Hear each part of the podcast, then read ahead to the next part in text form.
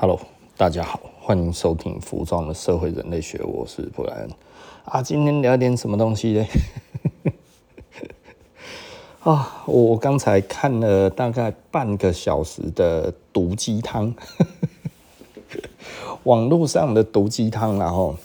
就教你怎么创业啊，教你怎么找工作啊，教你、呃、EQ 要高啊，什么什么之类的，有的没有的，这样讲了一大圈哦。呃，说到这个 EQ 了哈，我觉得很有趣的一点哈，就是呃，什么时候台湾最喜欢讲 EQ 哈？大概其实是在我高中的时候，那个时候突然出现的哦，在更早以前是讲 IQ，然后后来是讲 EQ 哈。那 现在。整个中国都在讲 EQ，你知道吗？吼，因为你看那一些毒鸡汤，其实都在讲 EQ，吼。那嗯，我觉得很有趣，我觉得很有趣。为什么很有趣？因为我们现在台湾人不讲 EQ 了，我们现在台湾人讲的其实是任性，就是就是要我去听别人讲的什么鬼东西，凭什么？我觉得这个东西很有趣啦，哈。那为什么我觉得很有趣？就是我我觉得这是一个，嗯，我觉得这是一个过程，哈。那呃，对比大概二三十年前的台湾，那个时候，哇，大家讲 EQ，这个 EQ 好高，那个谁 EQ 好高。然后我记得大概类似蔡康永啊，或者什么这些人刚刚出来的时候，哈，这个这个这个。该怎么说？大大家都在谈这个 EQ 哦。那现在台湾谁跟你谈 EQ？你要是跟人谈 EQ 哦，你其实就是什么惯老板之类的哈。这个奴性很强。就工作上 EQ 你奴性很强哈，人跟人之间你谈 EQ 的话啊，这个人没什么主见，对不对哈？就是一直想要讨好别人这样子哦，我应该要用心做自己哦。呃，我我觉得这个很有趣，这真的很有趣哦。那呃，我 我。我我觉得这个证明了一件事情呢，这证明一件事情哦，就是高度发展的时候讲 IQ 哦，高度非就是高度发展的那、那个状态，其实大家喜欢讲 IQ，因为那个时候你只要够聪明哦，基本上都赚得到钱。然后到了发展的成熟的阶段哈，到了成熟的阶段的时候，然后这个时候讲 EQ，就是哦，钱没有那么好赚了。这个察言观色比较重要，钱就是这是老板赚得到啊！这个时候我要再如何去依附在他的身边，让他觉得我是一个嗯替他着想的人，对不对？EQ 好，对不对？哦，就是这个时候你的情绪管理要很好，对不对？哈，呃，然后。呃，就这样子，裁员才没有你的事，加薪才有你的事，对不对哈？你什么都不用会，IQ 不重要，EQ 比较重要哈。我觉得这个这个这个点真的实在是很有趣啊，很有趣。其实我我我所感受到的有趣的地方，就是其实这是一个经济发展的问题，也就是说，经济从啊，高度发展的时候，其实你这个时候在这个地方要能够做什么事情，呃，眼界很重要，然后呢，智商很重要，因为把这个你的眼界跟现在的这个环境结合起来，需要一些智商，对不对哈？这个时候情商没什么 没什么用，为什么？因为大家其实在思考的是下一步要怎么走，对不对哈？所以你这个时候在做这一些事情的时候。大家就会觉得哇，这个其实是呃非常的贫瘠，或者是遍地机会。这个其实是需要有智商的人来感受这一个东西。诶，今天在北极怎么卖冰箱，对不对 哈？大概就类似这个意思。哇，去非洲哇，太好了，这边的人都不穿鞋子，所以我可以来这里卖鞋子，对不对哈？我我我觉得这个实在是很有趣哈，就是就是诶，大家都不穿鞋子，然后呢，诶，我来这里卖鞋子，呃，有两种情况不一样的思维哈，这其实差异一点点，但是差异很大。一个就是说哈，哇，太好了，每一个人应该都需要鞋子，所以呢，我来这里卖鞋子。他们没有鞋子，所以我卖鞋子给他们，这样子嘛，哈，对不对？这大概呃以前的人会这样子讲，哈。那那你如果这样子做的话，那你没有一个先前的一个呃想法，就是你以现在的社会，你已经受过鞋子的教育的这一些人，然后去思考说，哇。这边的人都不用这一个东西，那太好了，我卖这一个东西一定有市场。他必须还要再加入一个参数了哈，就是你会从一开始就知道需要有鞋子，是因为你的社会教育一开始就告诉你要有鞋子，对不对？也就是说，这个社会教育其实是累积了呃数千年、上百年到近代这样子起来，一一脉相承，甚至它其实是一个礼节，它甚至是一个不只是一个保护而已哈。所以，它其实，在马斯洛的需求里面里面的话，它已经超越了生存需求，也超过了安全需求哈，然后到到了社会需求哈。也就是说，穿鞋子这件事情。它其实呃，除了保护以外，它其实还重视的是一种礼节，对不对？哈，所以我觉得这个其实是不一样的一个社会价值观。所以你要在没有这个社会价值观的地方，你要先建立起这一个社会价值观，才有可能得到一样的结果。不然的话呢，非洲如果在那个时候，他土著他几千年下来，他就觉得，哎，我今天脚感在地上很好。对不对？我可以感受得到很多的东西，然后呢，他脚走久了，它茧也很厚，所以基本上在那个地方其实也没有柏油路，对他来讲，走这些东西起来，他觉得其实是挺轻松自然的东西，所以他就不会特别想要穿这个东西。然后你把它加一个东西之后，我记得哈，大概三十几年前。呃，有类似电视节目来讲这个东西，然后请非洲人穿鞋子，然后他们觉得中间隔了一个东西哈，弄那个地面，他们觉得很恶心，你懂我意思吧？他觉得脚走起来很别扭，他不要穿这个东西哦。所以这个这个东西的话，并不是人人真的都需求，它其实是需要经过教育，它需要经过文化的这一个整体的这一个。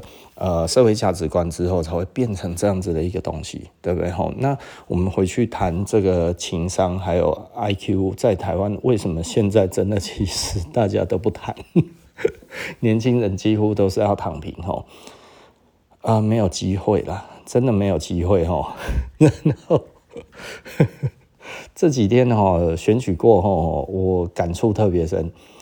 呃，我们台中哈瞬间就没生意了，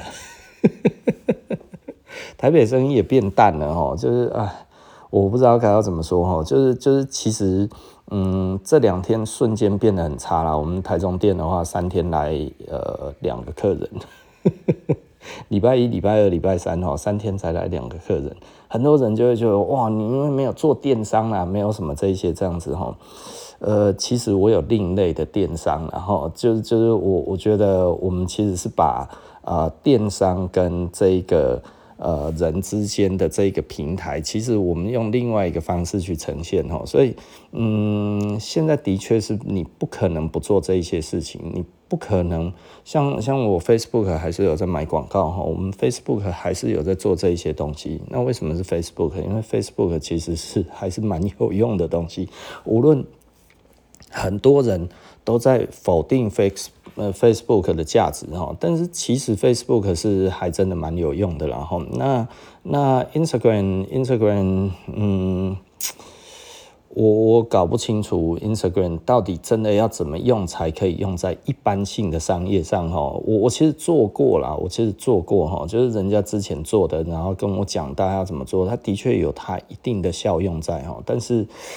呃，不是很好用，没有办法变成我们品牌端还有这种的销售端的这一种的模式哈，我觉得它有点困难，如果我今天卖的其实就是别人的东西，然后或者我今天卖的就是二手的东西，或者今天卖的就是老的东西，然后这个一次就只一件哈，我觉得 Instagram 还算是蛮合适的哈。那或者是哦，我今天其实是卖彩妆，我觉得我没有做过彩妆，所以我不知道这个市场是怎么样。但是我觉得 maybe 这个东西其实是 OK 的，你要懂我的意思然后，所以。所以对我来讲的话，其实我不是那么的喜欢这一个东西，所以 Instagram 目前变成我的这一个作品集哈，所以我会一直把我做的影视，还有我自己在开发我们自己的产品，在工厂端，然后在开发端的时候，我把这个照片放上去哈。那我自己的。呃，我们自己店的哈，我们希望呈现的其实就是跟顾客之间的关系哈，也就是说，诶，我们帮顾客打个光、拍个照这样子，大家以这样子的模式哈，我觉得，嗯，训练我们的员工大概都可以拍这一种照，我觉得这其实还是蛮重要的，然后，所以，所以，呃，呃，该怎么讲？比较好的就是说，呃，我觉得啦，我觉得。现在台湾的年轻人的问题，其实我觉得有一点大哈，就是就是呃，大家都知道这一个 Instagram 或者是这一些的呃媒体哈，这一些这一些呃带流量的这一种的媒体哈，所谓的自媒体这一些的各种的平台哈，它其实应该都是呃该怎么说，诶、欸。大家都应该要会，这是现在年轻人的基本技能哈。但是我觉得发现多数的年轻人其实还是不太会用哈，照片还是拍得很丑。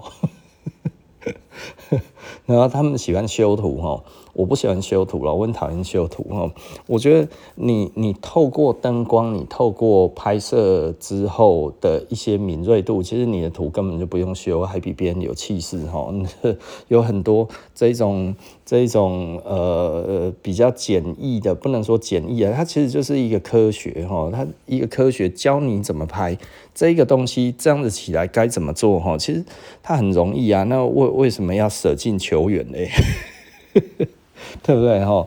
你你与其在那边修图修了修了个两三个钟头，你不如他妈去买一支灯光，买的漂亮一点，然后打一下，这样子不是比较好吗？对不对哈？所以我有时候也觉得蛮有趣的啊，就是有一些人出门喜欢呃喜欢拍照什么这些，我觉得不如出门带个补光灯吧。对不对？吼，节省你很多时间呐，吼。那所以，所以我觉得大部分的人其实都没有这个概念，吼，而没有这个概念，其实，嗯，我觉得就不太好去讲什么东西，你知道吗？哈，就是，呃，目前来看的话，我我我觉得啦，我觉得，嗯，该怎么讲？就是不是不是每一个人都。都非常的清楚自己该干嘛，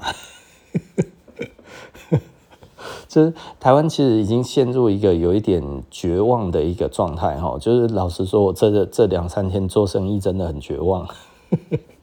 第一个当然是股票啦，股票有跌啦，就嗯，虽然说外资提款提很多哈，大家可能会有一点恐慌啊，因为政政党没轮替嘛，这个比较。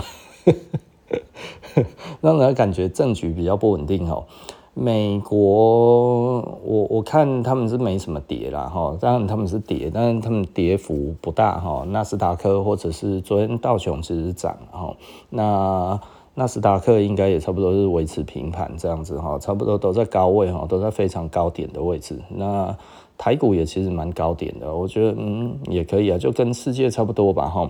那提款提那么多，嗯，我其实我也我也我也不知道为什么，史上第三高了哦。那它真实的背后的意义是不是真的是因为赖清德的关系？其实老实说我不知道，我也不太想要评论哈。但是但是 的确。赖清德这样子一上来就跌了这么多哈，连连跌两天这样子，其实有一点点属于一点点的不太寻常啊。但是我不太想要讲，是因为呃他的这个这个治理的关系，所以因为也还没有，他也还没有上任嘛，哦，那当然他决定了一个方向，然后那是不是照这个样子去看的话，其实会不太好。我觉得讲太快了哈，所以我 我自己的 Facebook，我自己写这个东西，我写哦，那呃赖神原来是穷神。钱就走了啦，哈，那不过这开个玩笑而已啦，哈，因为老实说，因为我不选他嘛，哦，那大家也知道，我不太喜欢民进党，就是因为没有能源政策，那没有能源政策，基本上就没有经济政策，然后，那回头再讲这个情商，然后就是大陆现在讲情商的人真的有够多的，你知道吗？多到一个爆炸，对不对？那情商这个东西，EQ 这个东西，哪一些国家其实还在高度的在在说这个东西呢？其实在美国，在美国其实也很讲情商哦。美国人的情商真的是已经超乎凡人的这种的想法了哈。那因为我我朋友在这个美国的待过大公司嘛哈。呃，美国人哈，如果真的是顶尖的人才，他会记住他上面跟下面所有人的生日，哦，然后在那个时候呢，他一定要亲自做点什么事，所以呢。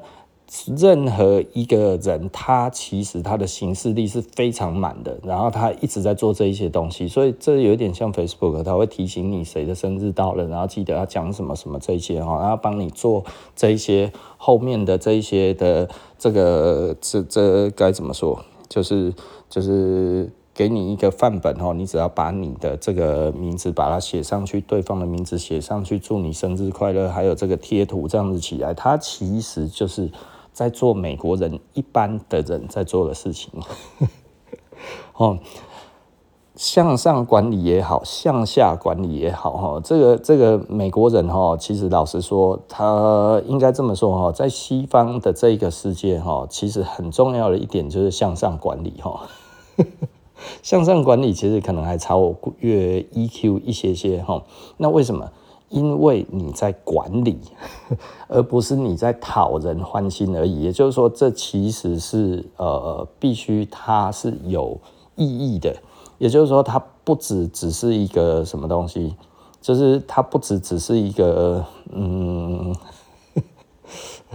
就就是一个很多人就会觉得这是不是拍马屁哈？向上管理是不是拍马屁哈？呃，我我我之前其实老实说了哈。我我觉得向上管理这一个东西，在我当老板的这个眼里的话，其实它是一个非常容易的事情。也就是说，我希望我得到什么样子的员工？哦，那如果员工只会拍马屁，我会当真吗？会。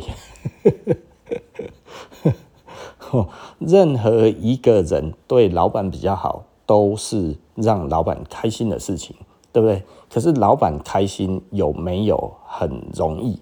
有，对不对？哈因为大家看到老板都不开心，所以有一个人能够让老板开心哦，这一个老板一定会很开心。因为老板是一个让人家不开心的职业啦，哈，对不对？哈所以，所以在这个时候哈，如果呃，我们所谓说你要向上管理这件事情，那至于你的老板，你该要怎么做？就讲他喜欢听的话，然后做他喜欢看到的事情，这样子是不是向上管理？是，就是这么简单哈。但是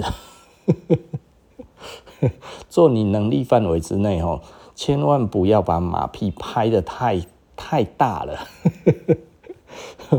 如果那不是你，对不对哈？你觉得你在假装，那你拍这个老板的马屁会有短暂的作用，之后得到更严厉的惩罚。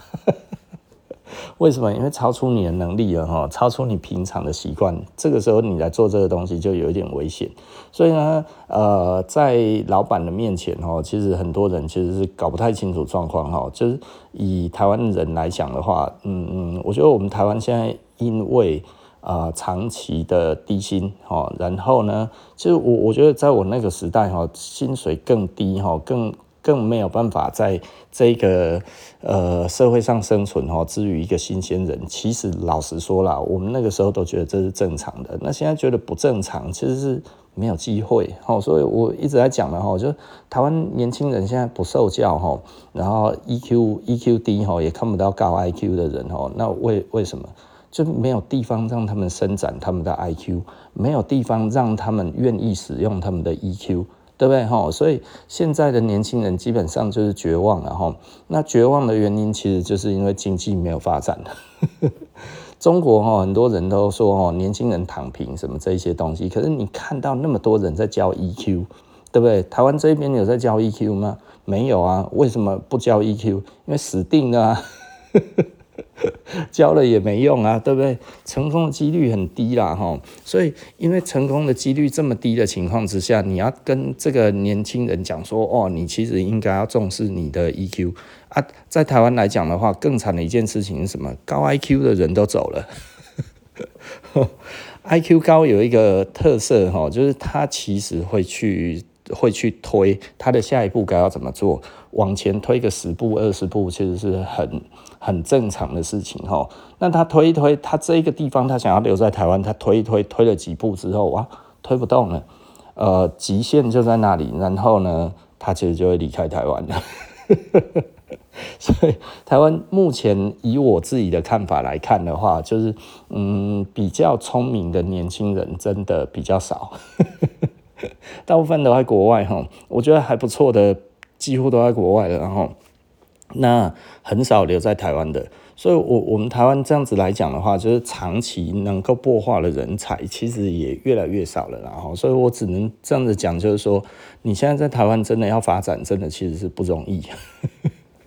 然后，很多人如果听到这里的时候，可能就会觉得说，哎，那老板你是不是低 IQ 的人？哈，那你继续留在台湾哦，你这样子讲是不是？其实你其实是一个笨蛋，哈，嗯。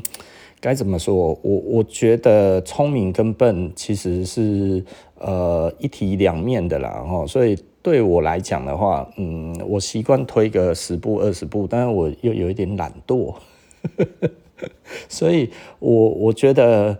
这几天哦，比方说我听了别人的 podcast，或者比方说我听吴淡如啊，或者什么这样子哦，我也不知道为什么，我有一阵子没有听他的哈，但是最近我比较常听他的，因为他其实做了很多的业配嘛，然后他在和访问很多的人的过程当中，然后他希望能够去教育一些东西这样子的时候哈，其实你可以听得到他在讲的东西，其实嗯，他。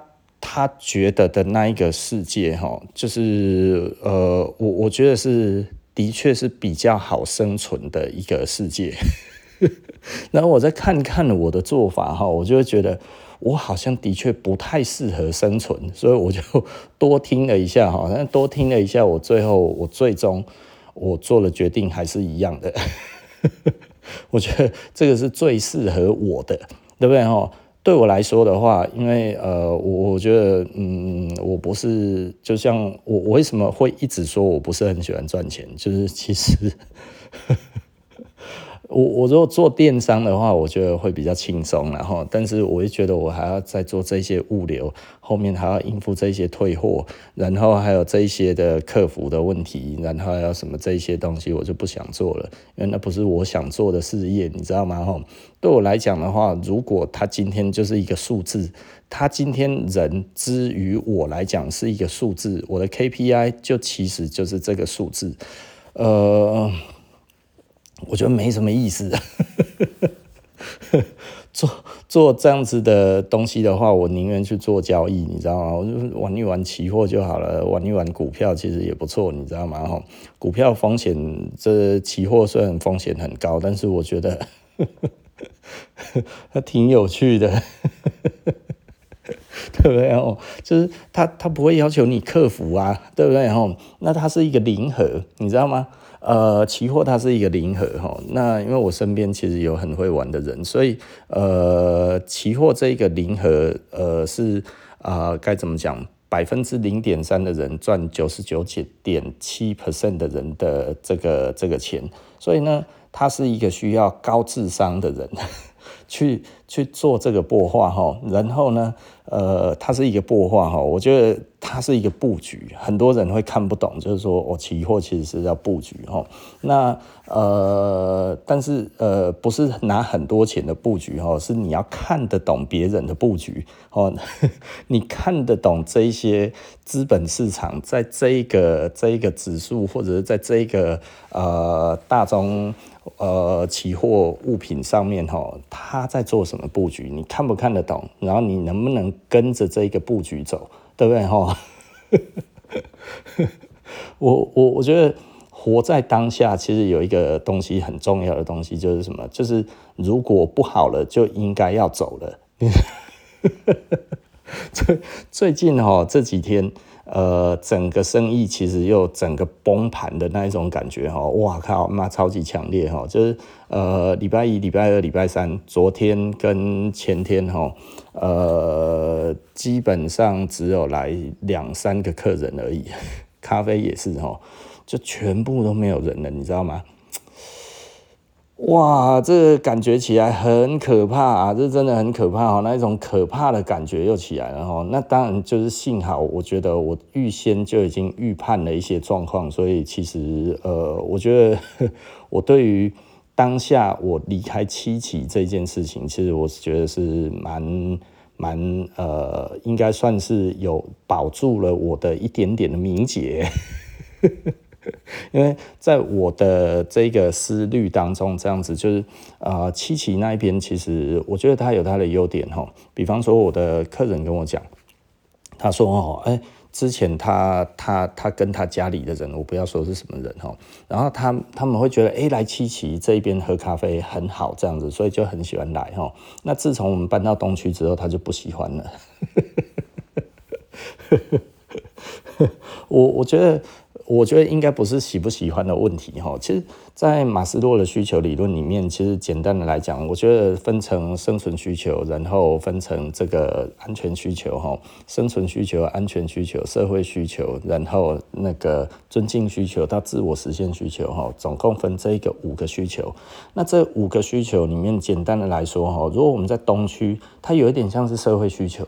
对不对？那我如果在台中的七期，在歌剧院旁边，这个叫什么？这其实是有一点尊敬需求了哈。所以，呃，我觉得每一个人对于消费的他的这个这个呃消费的这个需求，其实是不一定的。他不一定的时候，其实简单的来说，我觉得这其实就是每一个人他希望他消费的价值在哪边，对不对哈？也就是说，我今天我的消费，其实我的价值就是。它能够生存就好了。那那我觉得我今天在菜市场里面其实就就就好了，对不对？我开在菜市场就好了。我做的也不会去做这一些，把这个古董家具放进来，你知道吗？吼，那我我今天坐在拉拉铺旁边的话，基本上我其实就是社会需求，对不对？所以它并不是一个非常难的一个课题。也就是说，今天这就是一个社会需求。那所以我把它放在那一边。那但是呢，有一些人希望的其实是尊敬需求，但是我现在比较做不到尊敬需求。哦，我我我觉得我在琪琪那边，我的商品也不到尊敬需求。好，那我觉得如果我之后的银饰真的又慢慢的整个又起来的时候，我觉得银饰的话就可以回去琪琪。哦，那为什么？我觉得很多的东西它其实是有它的代表性的，对不对？吼，所以代表性在代表性的区域，它其实就应该会有一定的效果。而我当初服装还有咖啡。开在尊敬需求的区域的话，其实没有那么好，因为它其实我在做的这都是社会需求的东西。那社会需求就应该要在社会区需求的区域哈，那尊敬需求就应该要在尊敬需求的区域，对不对哈？所以我如果之后再过去那一边，然后我今天里面一样是开咖啡，全部都卖 Geisha，对不对哈？其实我我在七期那个时候，因为我这样子，所以我的杯子会用皇家哥本哈根，然后我会用那个英国的味觉物哈，然后这一些东西其实就是为了跟这个它的地区把它结合在一起哈。然后到了东区之后，其实我还是一样这一套在用哈，但是已经没有看得懂的顾客了。在七期其实这个东西当然是比较容易看得懂，然后那嗯该怎么说？呃，我我我自己这几天这样子哈，听了这么多人的 podcast，然后然后呃，我我我至于我自己的的生意的启发，基本上我觉得 该怎么讲，就是。在在台湾这个地方做电商，哈，真的其实是有一点奇怪。呃，就是电商这一个东西，哦，它它最最好的一个方式，就是它的扩散度其实要够够大、够够广，哈。那所以你在一个地方，然后你这样子做，哈。那不如怎么不去中国大陆嘞？或者怎么不去美国嘞？哈，我今天如果要做一个电商的生意，其实我觉得留在台湾其实是有一点点不划算。但是我又不想出国，对不对？为什么我不想出国？因为我习惯在这里。那你如果说，哎，我这样子我在台湾其实也可以做淘宝，嗯，呃，台湾人不少这样子做了哈。那但是我觉得我没有很想这么做。第一个就是我讲的税金的问题哈，这个我很久以前我就讲过了，就是说，呃，我对于税金在于淘宝上面，台湾怎么课税，中国怎么课税，因为我听到的每一个人都说没有税。只要没有税这件事情，我就觉得那之后追究起来会很严重，所以我就不干这件事情，对不对？因为它对我来讲有非常潜在的一个呃巨大的危机哈，它是潜在的一个巨大危机哦，它不是潜在危机而已，它是一个巨大的危机。而实际上，中国那一边的增值税还有这个这一个什么呃货物税非常非常重哈，所以它如果偷就就是就是我做了很久之后，好，中国说要追究，无论你是不是台湾人都要追究的时候，那 你随时要拿出一笔钱来预备要付这一个，你拿得出来吗？那你如果拿不出来的话，显然你在那一边，你努力了五年、十年之后，可能因为税金的关系，其实你就卡死在那一边，你再也没有办法回去到那一个国家了，对不对？为什么？因为你进去可能马上就要被抓起来，要干嘛？就是要钱，这个税金 给我付一付，对不对？哦，那如果不是这样，好，那台湾这一边真的会放过这个税金吗？对不对？我们国税局真的没有要跟对岸联合起来再刮我们这边如果在淘宝上面做生意的人一层皮吗？没有吗？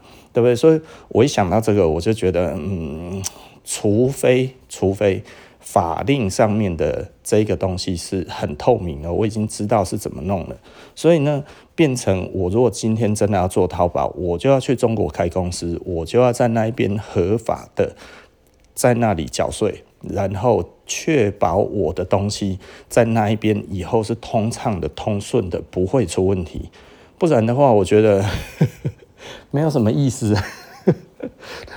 我如果今天做得非常好，哇，然后过了十年、二十年之后，突然一追究起来之后，哇，我我他妈的拍卖我所有的资产都不够缴税金的时候，那我怎么办？对不对？哈，所以我我自己看你看，我就觉得这个我没有办法做。就是呃，这这个就是像像我在讲的，然后就我不后悔的个性里面，其实就还包含这个东西。就是我自己看一看之后，我觉得这可能会有问题。就算没有人有问题的话，他都可能有问题。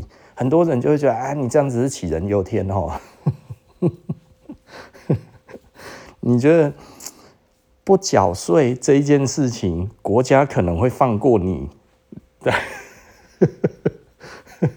怎么可能呢？哈，而且你就是在做买卖，做买卖这个东西，基本上国家不可能不克的啦。哈，那也许现在有一些政治的因素，有一些什么样子的东西，如果哦，这最后是哎单方面有人说哦，这个溯及就不溯及既往，OK，哎，网开一面。对不对？哈，这一些以后通常都没有问题。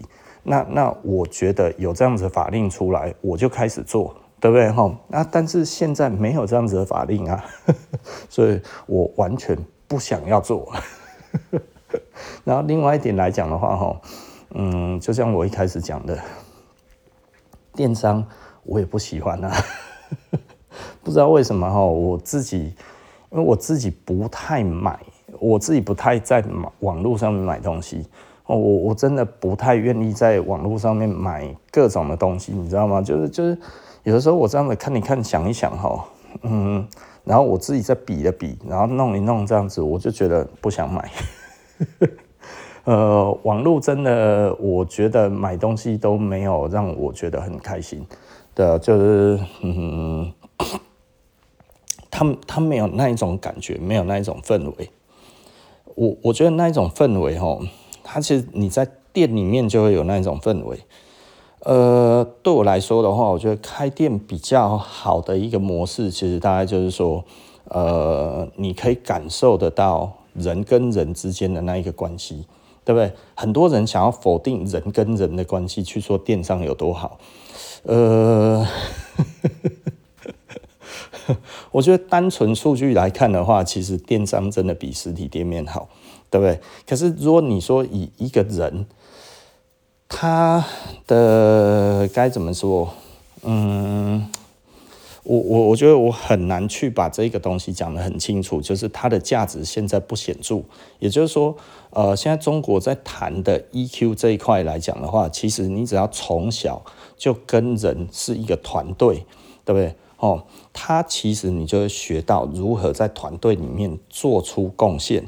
那做出贡献，很多时候其实就是我们有人播化，有人执行，有人要去做这一些东西，它背后它需要多少的知识经验，这个东西其实才是最重要的。也就是说，念书很多时候其实最终他其实还是要实习，他还是需要一些比较好的机会。那呃，像我就看到一个呃毒鸡汤里面就在讲的。就就是说哈，这些呃，中国五百强或者是这个世界五百大哈，那这些这些公司，它其实很看什么？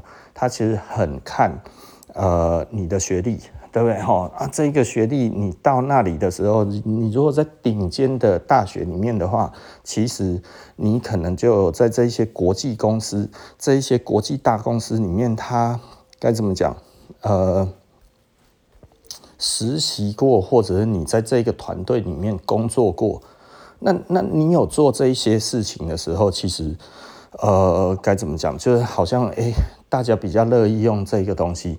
那啊，不是这个东西，这个人，就是就是我刚起床，然后因为我昨天超级累哦，累到一个爆炸哦，然后在沙发上就睡了，然后一一一觉醒来之后，一看，哎、欸。早上了，所以我想说啊，刚起床这个时间也不会有人打电话给我，那所以我就觉得哎好，OK，我我其实其实就来录个 Podcast 好了，然后在呃脑袋迷迷糊糊的时候，就大概灌了十几道的毒鸡汤，呃，这这里哈又讲到我对我小孩子的教育，然后。其实我对我的小孩子的教育就没有什么太大的担忧了，就是呃，我我女儿喜欢做，呃，所以他其实在很多的地方上面已经已经到了专业的程度了哦，比方说烘咖啡也好，做甜点也好哈，那他的很多的东西，比方说接下来他还要去考乙级证照哈，那所以呃。就还不到二十岁，已经这个样子了。我其实 没有什么好担忧的哈。那我儿子，呃，我儿子在店里面帮忙，我觉得他渐渐的也知道工作是怎么回事。我我觉得我儿子是一个该怎么说，就是念书真的是没什么天分的哈。那但是呃，待人接物上面，我觉得他还不错，他情商也还不错哈。那所以呃，就是他的 EQ 也还不错哈。呃，我觉得，嗯，我我我我反而我觉得以这样子的形式来看的话，就是呃，我儿子才十八岁，他目前会的东西，如果撇开自然科学不讲，撇开这些物理化学，撇开这些数学方程式这些基本的这些学科吼，因为他真的没有没有那么懂吼，但是其他的东西他有蛮多地方是超越我的，然后那所以我觉得。还不错哈，就以同年纪来看的话，超越我，我有一些东西还真的蛮多的哈。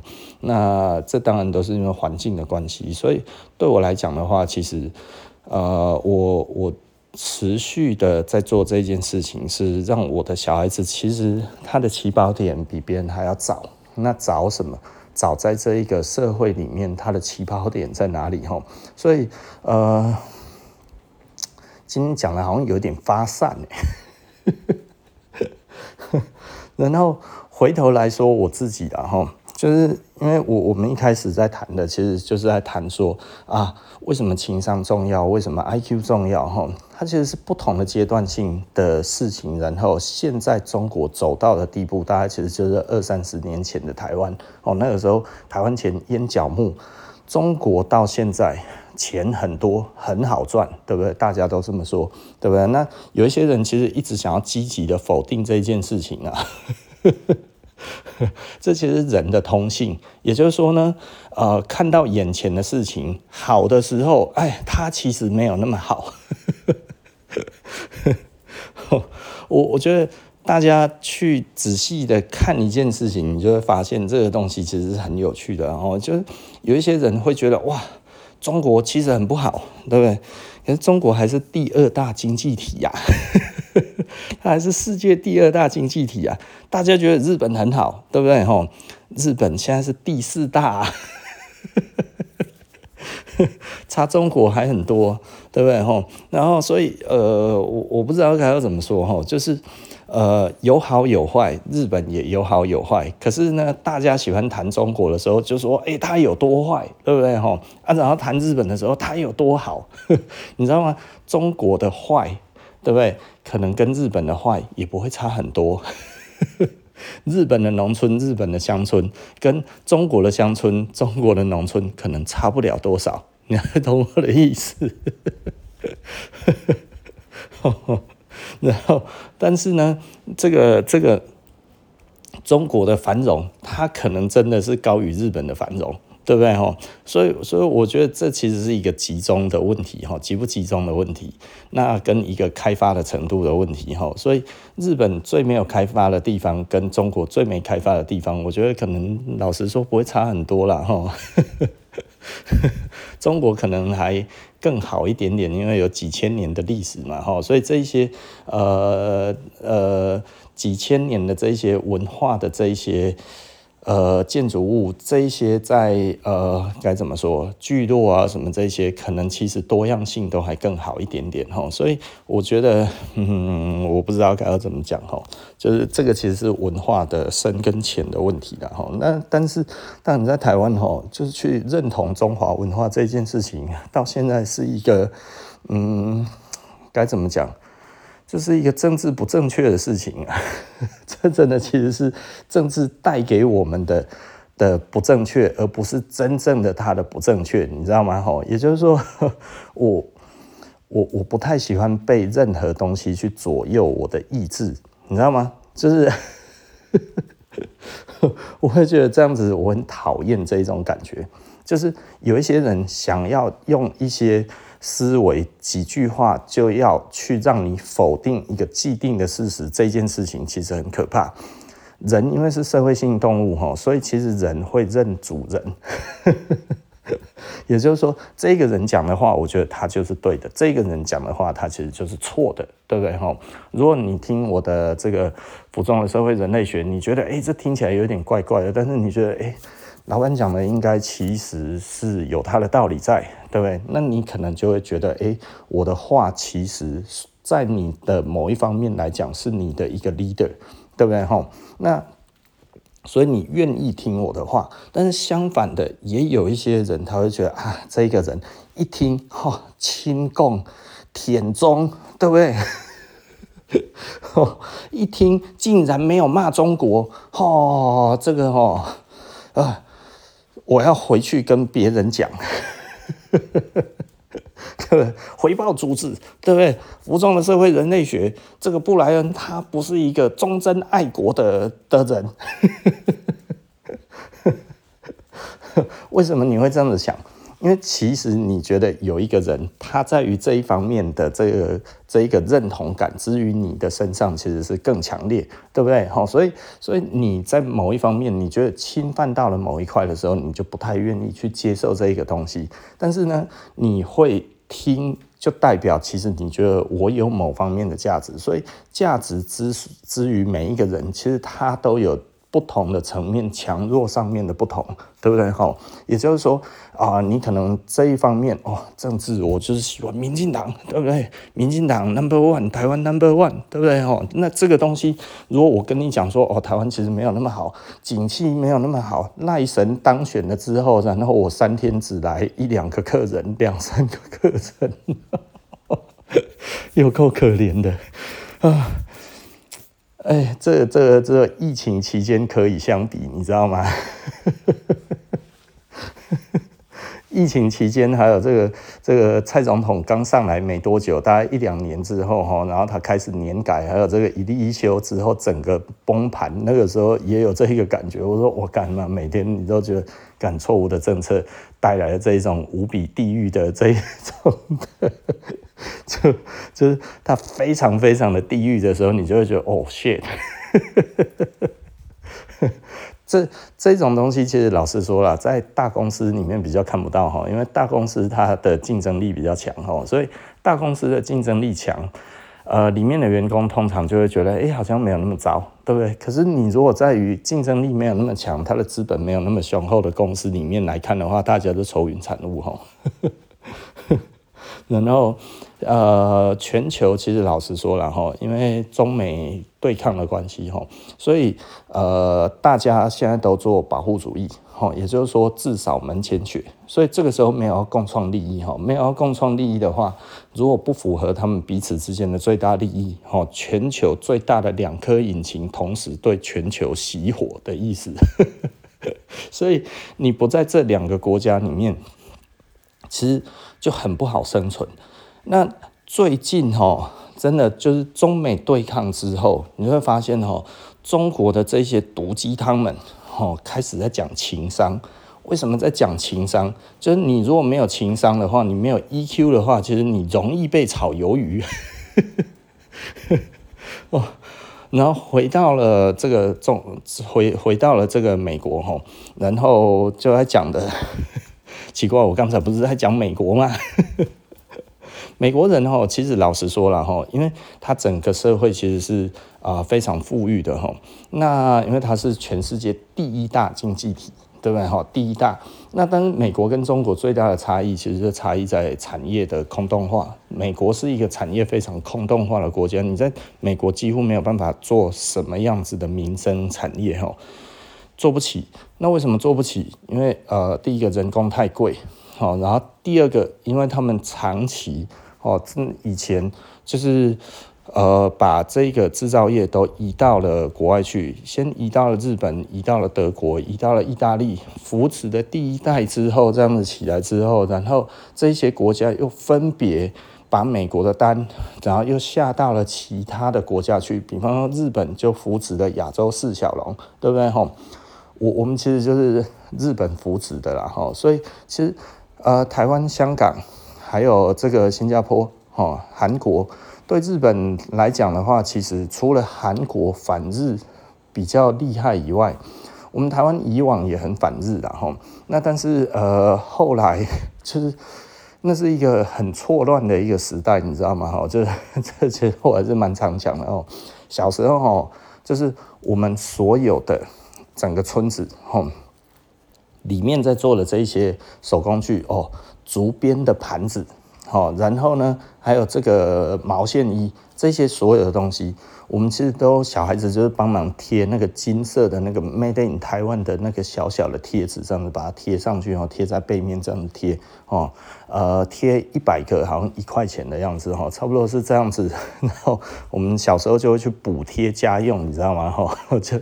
全村的小孩子都在那个工厂里面这样子哈，坐着小板凳，然后帮忙贴，然后可能这个阿姨或者是这个姐姐，隔壁的姐姐就会带我们去一起赚钱，这样子哈，就大家一起哈，客厅即工厂哈，边看电视边贴这个 Made in 台湾的贴纸哈，然后大家都在做这些手工，大家都在做这些的呃要外销的东西哈，哇，那个时候非常蓬勃啊哈，那我们只要小时候哈。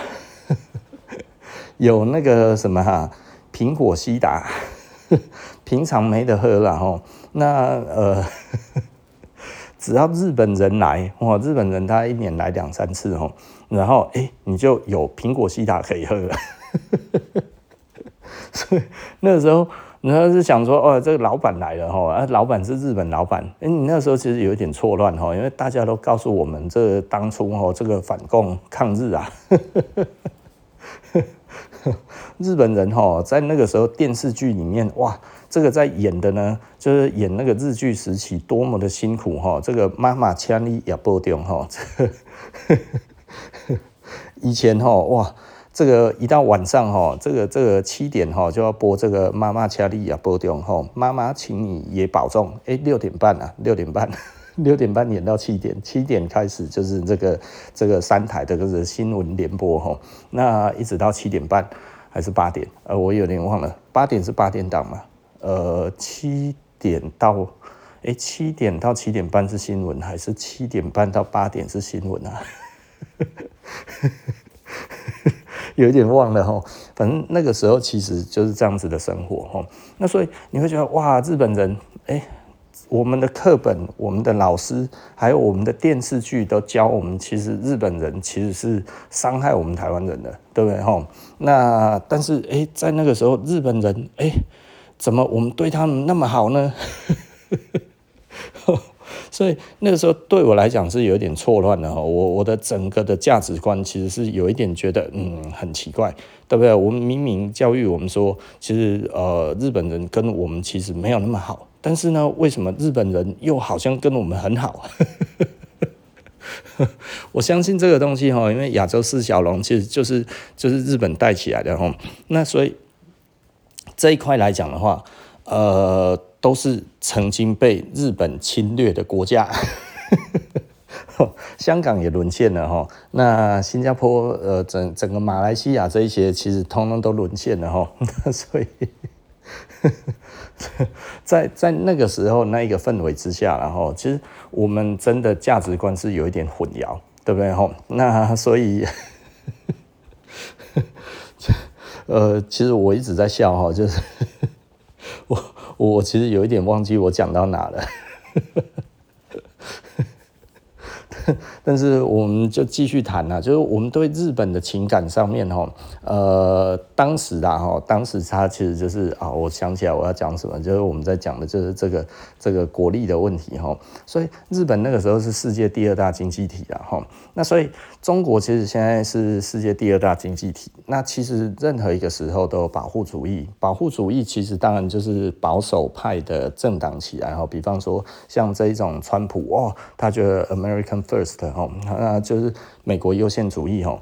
那美国优先主义其实这种优先主义通常都是在这种 这这种保护主义这种孤立主义哦，呃，通常都是在呃呃经济不好的时候，大家觉得应该要做这件事情。那中国其实是因为中国的呃美国的保护主义起来了之后，那中国也相对的做一个相对应的保护主义。好，所以现在其实是两个在博弈啊。简单来讲，就是美国觉得我如果再继续给你赚这么多钱，你中国就要崛起。崛起之后，我怕的是我之后追不上，对不对？哈，所以美国目前其实是在防止中国往上的这一个点上，对不对？哈，呃，我觉得比较有趣的一点，然后比较有趣的一点。中国在前几天，我看到一个报道哈，因为我关心这个东西，关心的有一点久了哈，就是说他们呃做出了这个石墨烯的半导体，呃，也就是说它不是用细晶圆的哈，呃，半导体最早也不是细哈，那个其实是后来才改成细哈，半导体最早最早的半导体其实是鍺嘛哈。那鍺后来变成细晶圆，那呃后来中国因为呃这个石墨烯哈，石墨烯其实应该说，如果对化学有一点了解的哈，烯其实就是一种呃高分子的聚合物了哈。那烯的话，其实呃比方说我们讲的聚乙烯好了。哦，那呃，乙烯的话，它其实就是一个 CH CH 这样子分成一个，一就是碳跟碳之间只有碳跟氢这样子的结合哈，然后它形成一个呃很简单的一个嗯该怎么讲一个一个高分子然后那所以石墨烯它基本上它就是说碳跟碳之间这样子，它可以变成一个很薄的呃一个碳的一个该怎么说呃。这 啊，算了，我我不要讲这个东西好了哈。但基本上它就是可以做得很薄，好，那它很薄，那那呃，在于这一个技术上面的话，我之前有看呃关于石墨烯的半导体上面，它该要怎么样子应用这样子哈，它其实就是要做成碳管。哦，那它以碳管的形式哈，那它的技术其实是在于碳管的排列哈，然后还有这个碳管它怎么去卷这一个碳管的一个角度，对不对哈？所以它有一个最适当的角度，然后还有它要如何去排列，在这么小的地方，它要把它排列出来，但。碳管的好处就是它不会漏电哈，也就是说，细它其实是会漏电哈，但是碳它其实石墨烯的状态它不会漏电哈，那所以它就没有物理极限，它还可以再往下继续发展哈，那所以啊、基本上因为细晶圆到了五纳米以下就已经。超出了它的这个这个物理极限的时候，它其实要用其他的方式去解决这个东西。所以，呃，这个这个这个这个这个，老实说，台湾很多专家啊，哈，所以我大概稍微这样子讲了，我觉得可能差不多就是这样子。我的理解就只有到这里而已，其他的我不是很清楚了。因为台湾能谈半导体的人太多了，哈，所以我这里这样子真的是完全是在卖弄，哈，所以如果有冒犯，真的不好意思。但是这个是就我所知道的，然后大概就是诶，碳管的这一个，当然碳管目前这样子出来哈，他们这个石墨烯的半导体已经问世了。当然，我觉得它的效能一定很差了，而且我觉得它的制程来说的话，基本上要怎么做哈，我觉得怎么样大量制作哈，并且维持它的良率，其实还有很长的时间要走。但是呃，中国目前已经发表了这个石墨烯的这个半导体，我觉得这件事情的确是诶。蛮有趣的哈，蛮有趣的，会不会成功呢？其实不一定哈，因为呃，实际上呃，目前的这个台积电哈，它在发展的这一个呃，这一个这一个所谓的极紫光哈，然后还有这一个呃光刻机哈。这个跟那个艾斯摩尔合呃合作的这一个技术，这样然后呈现出来的这样子的一个状态哈，就是就是它已经是非常非常成熟的哈。但大约在二十年前，日本哈在发展一种技术哈，他们说哈绝对可以打败台积电。这个哦是微生物去做这个这个半导体。但是他们说哦，就是很难控制这个这个细菌哈，它的那个该要怎么讲，它的生长路径哈，所以他认为只要可以控制这件事情之后呢，其实就可以大幅超超越这个这个台积电的技术哈，还有三星的技术。日本那个时候最哈，他们的。弯道超车的方式，他想要做这个微生物的呃呃运用，然后在这个半导体产业上吼，哦，我那个时候看了就觉得哇，真的假的？好像很厉害一样吼，当初也讲得很厉害，然后就只有那一篇报道之后就没有再看过了，一直到 现在。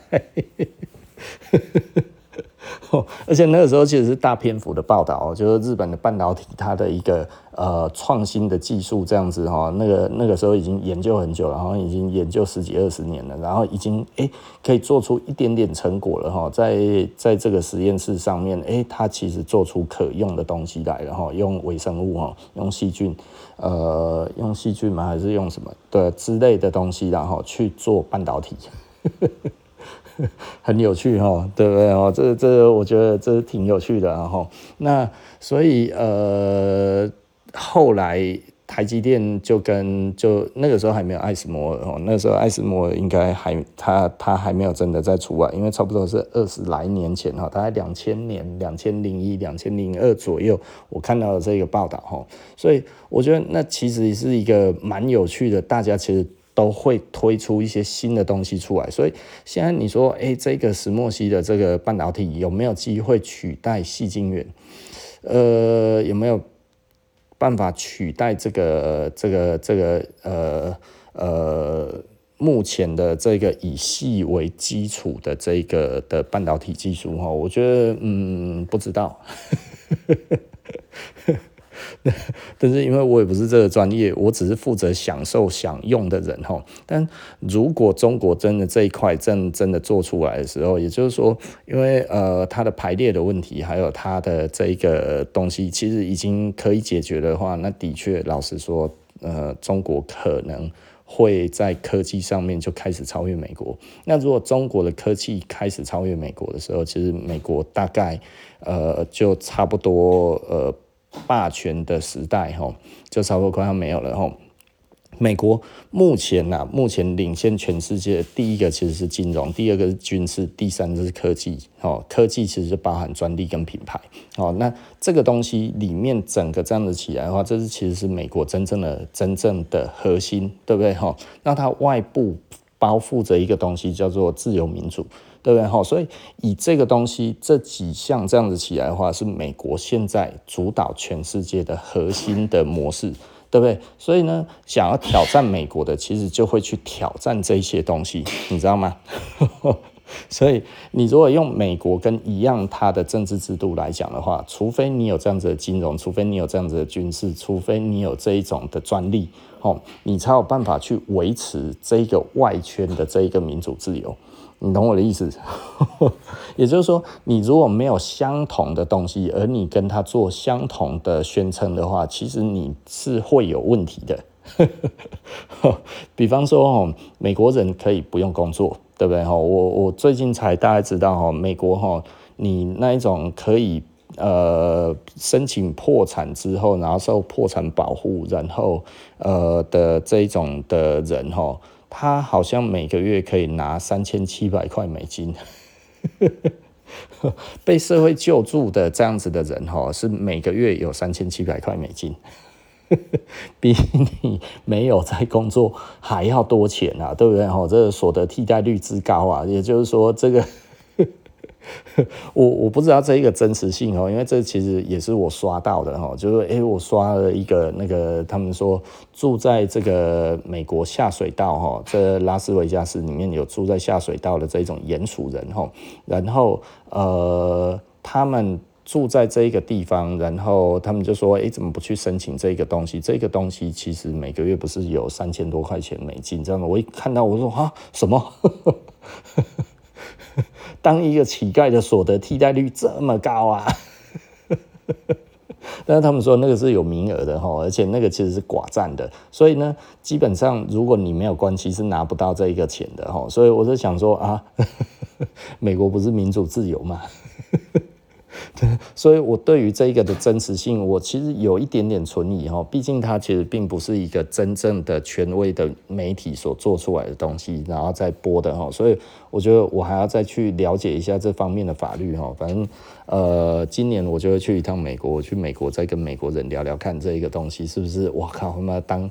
当个这个政府这个有牌的这个这个无 完全没有没有能力的人，这样子每个月都还有三千七百块美金可以领，这真的假的？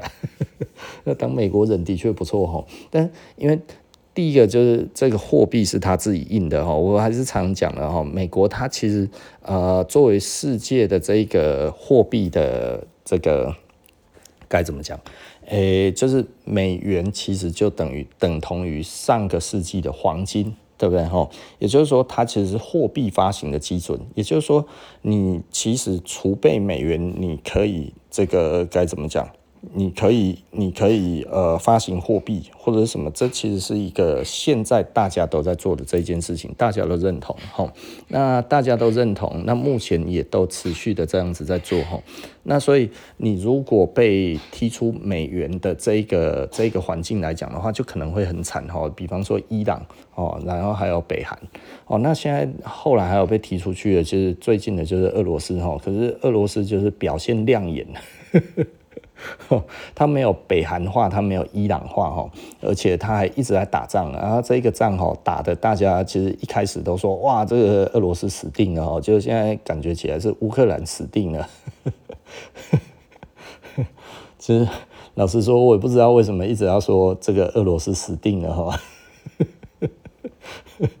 然后美国又一直在做一些很奇怪的事情哈，比方说俄罗斯还是不断的出口它的石油哈。那呃前一阵子又传出来另外一个消息，就是说哈，他要求就是印度去买这个美美国的石油呢，诶不能用人民币。那俄罗斯你要跟他买，他要只认卢布，对不对？那你要怎么样去储备卢布？对不对？因为你没有卢布可以支付俄罗斯的话，俄罗斯不收美元啊，你又叫他不能收人民币，对不对？哈，那他要用什么支付？对不对？我是说，那不就是黄金支付吗？哈，所以我是说，哎，这几个情况之下，这样子其实黄金其实就会继继续的在往上涨啊，对不对？哈，就是因为全球需要。呃，俄罗斯的状态的话，你如果要不经，就是不被美美国制裁的话，呃呃，美国又说，哎，不能用人民币，对不对？哈，那你就不用储备人民币嘛，那不用储备人民币，就美呃人民币它其实就没有办法拿到现在认可的美金，那除非要怎么用，那不然就用黄金嘛，对不对？哈。因为可以用的大概就只剩这几个工具，所以我那个时候就说，哎，如果这一个消息这样子出来的话，那呃买这个俄罗斯的石油，之于其他的国家偷偷买的话，大概大家只能用美金，呃，只能用黄金而已。哦，因为你用你用美金，人家也不熟啊，对不对？哦，因为他已经在这一个美金的货币的系统里面，他已经不在那一边了，所以俄罗斯其实美金对他来讲是没有用的，对不对？那他认的是人民币，那有一些国家又怕，又怕呃，这个美国生气气哦，哦，你去储备人民币，哇靠，你是今天翅膀硬了是不是？不想要储备我们美元去储备储备什么？储备人民币，对不对？哈。那他只能用什么？他就只能用黄金呐、啊。那所以，我那个时候就说，哎，那黄金可能就会大涨，对不对？哈，那再加上那个时候那个巴勒斯坦还有那个以色列的冲突，哈，哇，整个黄金在同时整个就往上喷，喷到现在最近这两天跌下来，跌得比较惨，哈。那我觉得，呃，但它还是在高位，哈，它还是非常高的位置。那黄金如果越高，其实老实说，我觉得对美国来讲的话，它其实就越不利哈。那为什么黄金会变高这件事情？其实老实说了，你说第一个物以稀为贵，第二个如果他储备了很多黄金，他自己把这个黄金弄上去之后，黄金的购买力就增强了。所以我就会觉得哇，以现在这样子来看的话，其实增强黄金的购买力这件事情。呃，有点有趣，有点有趣哈。啊，最近欧佩克又决定要减产哈，去支持这个油价继续上涨哈。这件事情我也觉得很有趣哈。我觉得，嗯，对啊，油价如果崩。对美国其实是比较不好的，所以我我一直觉得有一点有趣哈啊，油价一直涨啊，不就是帮美国，因为现在美国现在其实是全世界最大的石油出口国哈。那我觉得这个东西很有趣啊哈。以前我们都讲哈，美国哈都去买石油啊，然后自己都不用哈啊，都不知道美国其实真的其实是全世界最大的油商，然后有的最多的油哦，你就觉得哦，这样子。对不对哈？那所以我，我觉得这个世界跟我们想的不太一样。然后，如果照以前的那一个思维，就会觉得，哎，现在想的这一个方式其实是不可能吼，美国其实哦，他自己哈都是进口油为主哈，其实没有啦哈，美国现在是出口油为主为主哈。那所以呃，我们天然气或者什么是它开采页岩油这个的副产品哈，因为页岩油大家听得到的就是说，它这个其实就是要把这个东西打下去哈，然后打碎了这一个岩层，那这个岩层它其实。呃，其实这个我也不是专家了哈，所以大致听听就好了。这是我的理解了哈。然后，所以它这中间其实有很多的这个天然气哦，所以诶，一方面打下去的时候，然后呢，为了要把这个油顺利的吸上来，它其实还会带很多的天然气哈，所以这等于是开采页岩油的一个呃副产品哈。所以它其实天然气在于这一些地方的话，其实。呃，都非常多，蕴藏量非常多哈。像加拿大那个 Calgary 哈，它其实也是也是呃产天然气还有石油的地方哈。那呃，这这该怎么说？呃，这是题外话了哈。OK，好，那那呃那一个多钟头了。我们做个总结啦，哈，就是我今天最主要想要讲的，其实老实说了哈，注意 IQ，这其实就是一开始的工业高度发展哈，然后在于这一个地方它的。它的整个的开发的状态不是那么的强的时候呢，不是那么的好的时候，其实 IQ 是很重要的哈。然后到了高度发展的时候，到了经济，然后商业什么这些都非常蓬勃的时候，大家就会觉得，哎，情商其实是比较重要的哈。但是无论是 IQ，无论是 EQ，它其实背后所要很重要的一个支撑力，其实就是经济。对不对哈？所以如果没有经济，其实 IQ 跟 EQ 都没有用啊。所以我们台湾现在为什么大家都不重视 IQ 跟 EQ？其实老实说，就是我们经济真的是萎靡不振哈，就 就是真的就弄不起来。所以现在其实是谈关系的时候，就是这就是年轻人之所以躺平的地方。我没有生在好人家哦，所以这个时候年轻人要听到有这个富二代哈，哇，他就很生气。为什么不是我，对不对？哈，所以，所以简单来讲，有的时候我们一直在检讨，就是说，哇，这个其实长期低薪是什么样子的回事？什么这些，其实老实说，就是没有经济作为，然后，那很多人听了就不同意啊。台湾数据很好，对，可是跟你没关系呀。对不对？哈？你说几十年前，哎，台湾经济也没有那么亮眼，就是那个时候大家都赚得到钱的时候，我们那个时候其实没有现在哇。你说哇，好棒棒，真的超越日本，然后超越哪里，超越什么这样子？我们讲的都根本就是已经是亚洲第一的国家了哈。但是那个时候都不是啊，但是大家都很好，对不对？所以这个其实简单的来讲，这这其实就是嗯。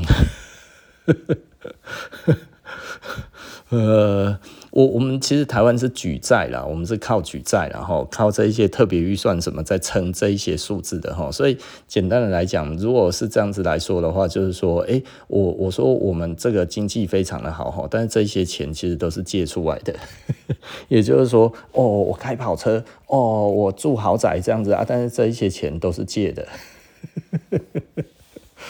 啊，你做了什么？呃，我什么都没做，我就只是借钱而已。啊，这样子当然没有产业啊，你懂我的意思吗？也就是说，你并没有在工作，你并没有真实的产出，但是这一些钱是借的，但是你看起来过得很好，那谁很好？就你家很好啊，其他的都没有关系。你没有雇佣任何的人，你没有做任何人与人之间的这一个的交流，然后所以呢，你也不要重视 IQ，你也不用重视 EQ，为什么？因为这个重视的是命。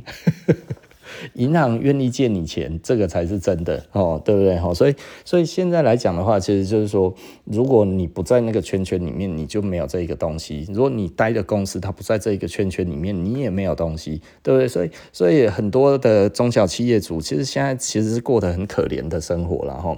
那呃，我我觉得我跟一般人在聊这个东西的时候，就是基本上没有了中产阶级哦，就是这个金字塔。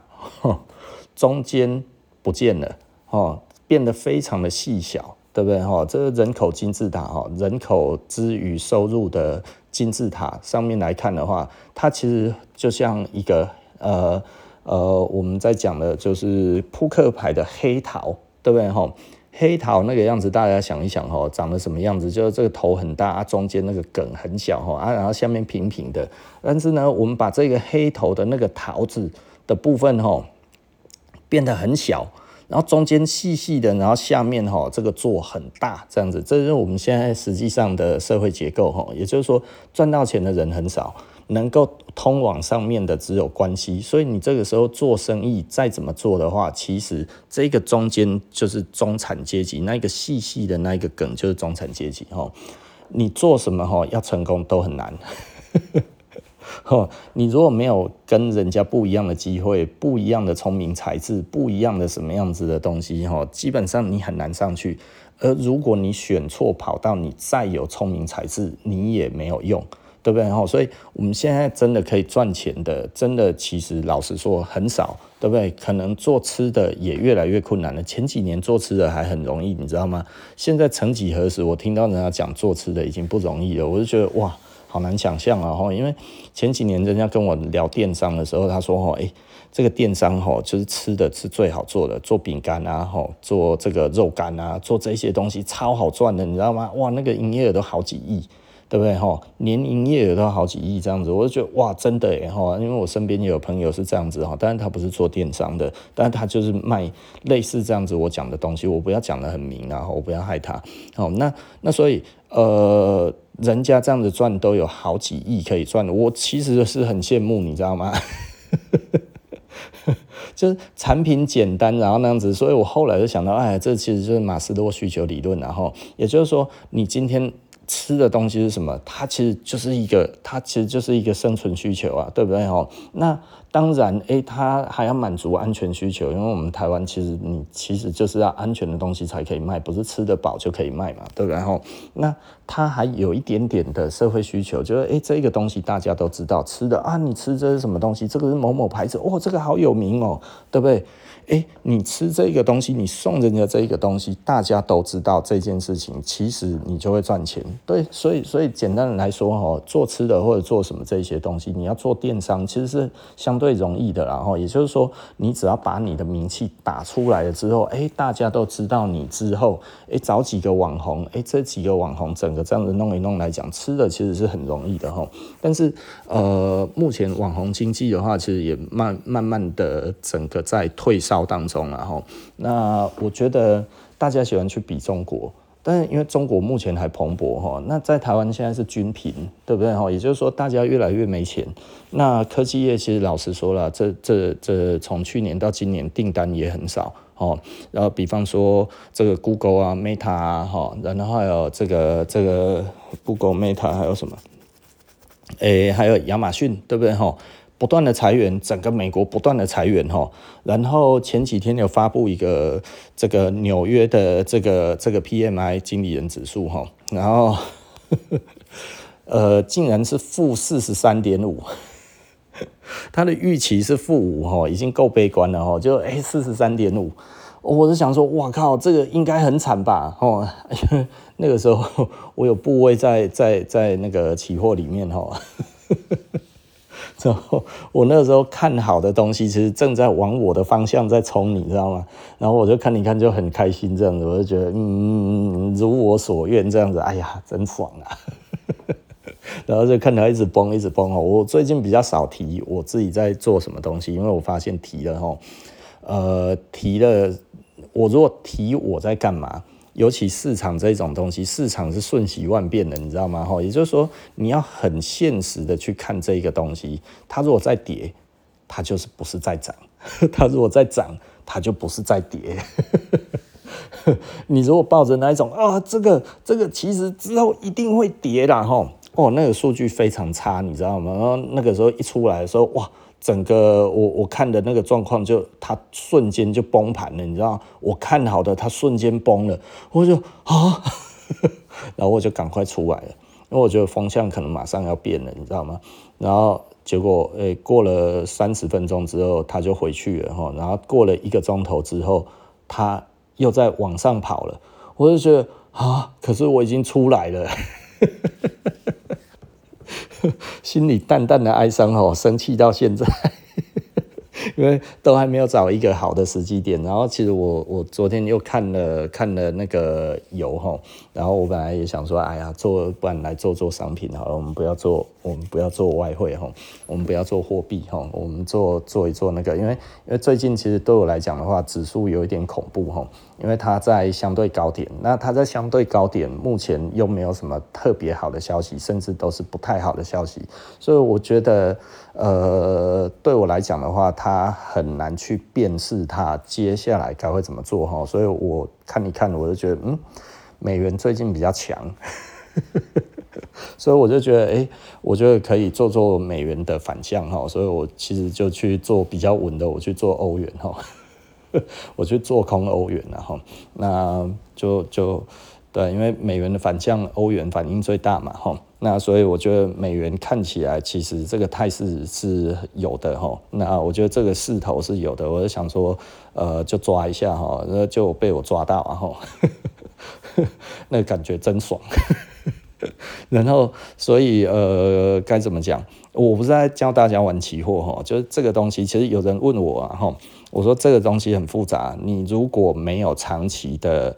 呃，这个经济思维，这一个货币思维、金融思维的话，呃，还有产业思维，你千万不要碰，这个东西很难。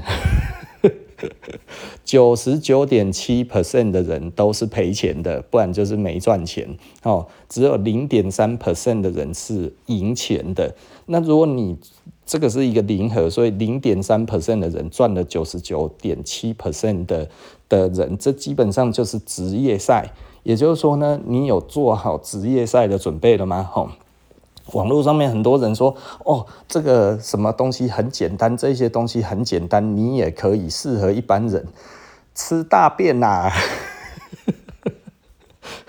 有一些人叫我教哈，我就说，干嘛不要不要害我，你。这个这个我觉得不行，这个真的不行哦。那所以呃，我我那一天那个样子，反正就这样子出来之后，然后后来它很快的就平复了，你知道啊？我昨昨天看油，你知道，我就觉得呃，石油好像可以哈，因为欧佩克其实。打算要减产到明年哈，那我觉得诶，这个讯息这样子出来，在目前这一个状态来讲的话，它是一个我觉得是一个短线可以操作的时候哈，因为我仍然觉得，呃，它不一定真的是这么说的哈，因为消息面。呃，消息面其实有分领先指标跟落后指标了哈。那当然，他们开会的决议这一件事情来讲的话，它其实是比较领先指标的。但是，是不是会如他们所愿？因为他们做的这些一定在防止什么？那防止什么就代表另外一方其实是持反方向。那所以他们现在是双方博弈，所以会不会照他们的呃想法走？那其实是不一定的哈。但是至少这样子看起来的话是哎。诶多方其实是相对强一点点哈，那我觉得哎哎哎，这个可能可以做一个短线哈，然后我在那边找最佳的时机点，你知道吗？差一点点就到了，就没到就上去了，上去了，然后我一看，我靠，也涨了一小段了，然后我就觉得哦，真的是挺无奈的哈，早知道昨天就勇敢了。就是就是呃，前一阵子我比较热衷，然后那后来就是你越热衷吼，然后你在这里面其实你就会得到一些呃，你觉得你好像看穿他了的时候，其实你就又要被打了，就我就被打得鼻青脸肿，我就觉得哎呀啊。这还是要屈服啊，哈。那所以简单的来讲，其实老实说，很多人都觉得我看得懂，我也知道我看得懂，我也知道我犯了什么错，我也知道怎么样，他就是怎么样。但是你就是总有一种就是觉得，嗯，我觉得不一定要到我看到的那一个位置，中间应该也可以，因为我看得出他的方向，对，他的确有方向，但是呢，他就是拉到你的停损点怎么样？让你不得不屈服哈，所以我觉得这个其实是很有趣的。也就是说，对于这个盘势，还有对于这个东西，其实老实说，你看懂了，你用聪明才智看懂了，然后你用这个这个心性，然后你磨练好了之后呢，它其实 你都知道你。呃，你你看的方向是对的哈，我现在大概是十拿九稳了哈。简单来讲，方向很少很少会会会在我讲的之后，然后呈现反向哈。但是它能够照我的方向走多久，这一件事情其实是 另外一个问题。长线我们都看得出来，但是短线来讲的话，我们看不出来。但是呃，应该是说短线不容易。呃，短线很容易看得出来，然后很长的长线看得出来。那所以你如果说哦，我要做一个超长线，对不对？那你要准备很多钱哦，因为保证金很高。呃，期货它其实是真金白银的吼，也就是说你必须要真的有保证金在里面的话，你才能够交易，对不对吼？所以如果有那种说哦，不用保证金就可以交易的，那个叫地下期货吼，千万不要进，你会死得很难看哦。OK，呃，怎么最后再讲期货？所以很多人就会觉得，哎、我为什么对于这一些东西很了解？这些资讯怎么很多？什么什么那一些哈？因为我们其实就是在随时在大量阅读啊哈。那那一天那个样子哦，我们就看了哇，负四十三点五的这个 PMI 指数哈，采购经理人指数，在纽约的采购经理人指数怎么会跌得这么惨啊哈？那呃呃，我我那个时候其实。呃，刚好我纽约华尔街的这个朋友哈，然后就上来之后，然后我们就聊了一下哈，哎，呃，结论就是呃，他有一点落后指标，哦，他没有他没有一个一定会将来会如何，哦，也就是说啊，呃，比方说那个雷曼兄弟的时候，之前也没有跌啊。然后之前有跌，后面也没有，也没有，就是后面的经济也没有真的看坏啊。哦，所以他其实就是一个采购经理人。的一个指数哈，所以它其实是一个问卷，它其实是一个 survey，然后，所以它其实是发问卷给这些企业里面的经理人哦，然后请他做了一个问卷之后，就比方说看不看好六个月以后，然后还有现在是怎么样，你现在公司的采购如何这样子，然后变成一个指数哈，所以它其实有一点算是这些采购经理人的心理的看法。哦，那实际上我们都知道哈，你市场看久了，最重要的其实是国家政策，所以影响这个最重要的，其实老实说还是联准会，联准会的会议其实是更重要的，然后所以我觉得联准会的会议哈，呃，美国联准会哦。所以你知道吗？我们这一种人吼，就是你看久了之后，你就知道美国邪恶在哪边。可是呢，美国之所以邪恶，就是因为它控制了这个东西，这个比这个洋基队控制，这个比洋基队控制那个那个美国大联盟吼，呃，还要再巨大。而且大多了哈，你会想说哇，洋基队就是把这一些好的人才都把它吸走了，这样子哈，好的球员通通都被他吸走，这是一个邪恶的帝国哈。呃，美国哈，大概是一百倍的 联准会，大概是一百倍的这个这个。这个洋基队影响了全球的经济哈，所以很多人哈听到这里哈，就会觉得我天，你也操把布啦哈！日本、美国有影响全世界那么深，有影响我们那么深吗？怎么可能，对不对哈？那就代表你呃金融知识在目前的状态，以世界局势来看的话是零。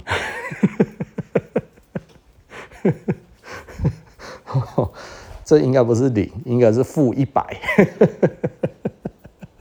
就如果你觉得联准会的会议，他还有联准会的这一些呃该怎么讲，委员们哈，这十三个人所讲出来的话，其实无足轻重，影响不到台湾。那你目前哈，你的这个金融、这个金融的知识、货币的知识、市场的知识呢，大概就是负一百那么多。然后你说听了之后更抗拒，这个绝对不可能，不然绝对在说谎哈。那请再开一个平方，不是再开一个平方，后面再加两个零，负一万。所以，所以有的时候，老实说啦，不是我们不太想要去跟人家讲什么东西哦，是因为这个有一些人哦，这个这个真的已经差太远了哦。你跟他讲这些，他都不信的话，其实你有什么办法，对不对？你比方说跟他讲说中国是世界第二大经济体，然后他就说哇，你讲这个东西，你轻中舔共啊？这 这这样子也轻中舔共，对不对哦？哎，真的，台湾人很多这样子，哎，就是说，哎，你没有讲中国的坏话，你这个就是轻中舔共哦。我跟他讲这是世界第二大经济体的时候，然后他讲说，你都不知道他们数据都是造假的。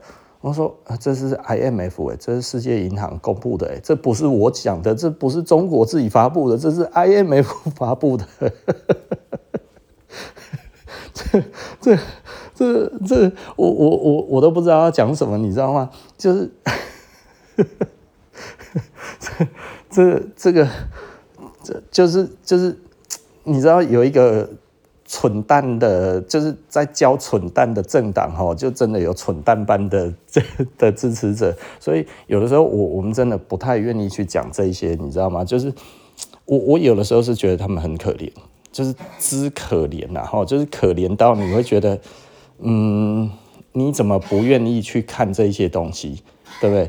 你你讨厌中国，我觉得很多人都讨厌，然后对不对？但是你在于这个数据上面，我们不是我们特别喜欢，我们只是客观的讲出来。所以我们我们在谈的是一个机会，对不对？我们在谈的其实是你努力的方向在哪边可能会比较好一点点，对不对？哈，所以所以简单的来讲，有的时候我自己就会觉得，嗯，很无奈。就真的有一点无奈了哈，就是就是你提一个，就只是一个客观的数字就好了，这这这就就这样子，这 这不需要特别聪明，这不需要情商，这也不需要什么判断力，就是它就是一个资料，对不对？然后你再从这中间，你再去呃思考一下，这就需要一点呃，这就需要一点智慧。对不对？你去判断这一个东西，就比方说，我们真的在看市场这个东西，它在涨就是在涨，它在涨就不是在跌，你知道吗？很多人会跟你讲啊，那个之后会跌啦，对不对？就有一点像是说啊，那个中国那个都是假的啦，现在这个都是假象哈，他们繁荣都是假象，背后都是负债，哇，这个整个都是怎样怎样这样子，你怎么不看看美国呢？美国国债更高啊。对不对？那你这样子讲，不不就那个？你看美国，你看这么的破烂，这个样子一百年没建设了，整个这个样子这么的空旷，这样子，结果它负债比竟然是这么的高，对不对？联邦政府都又要关门了，就是就是有的时候你会觉得很错乱哈，就是就是这个东西，其实如果你不去深究的话，你只听片面片面的话，其实。就你就会觉得这个东西其实是呃该怎么说？这、这个其实讲这些话的人就是有目的的，他其实就是拿到钱的啦哈。因为让你觉得怎么样，其实对他们来讲是很重要的事情。所以他们其实是拿钱办事的哈。也就是说，如果我们今天其实相对像我们这样子没有拿钱办事的人，我们讲这个东西，我们自己觉得是真话。其实真话来自于哪里？来自数据。那这个数据的解读，每一个人都有不一样的解读。但是有一些数据的解读，就比方说世界第一大、第二大、第三大是什么这个东西，我觉得它有一点难否认。对不对？哦，比方说我们讲的就是哦，PMI 指数，对不对？哇。这个负四十三点五啊，纽约 PMI 指数，这个工业工业 PMI 指数，哇，干嘛怎么可以到这么的悲观，对不对？悲观成这个样子，然后再加上这一些，哇，你看又是裁员，又是怎么样，又是怎么样？你觉得哇，那真的美国经济应该要倒了吧？结果这个时候美元在往上冲，然后呢，纳斯达克指数。道琼指数这一些指数，他妈的几乎都在新高的位置，都在最高的地方，你知道吗？你不会觉得很错乱吗？那哪一个是真的，哪一个是假的？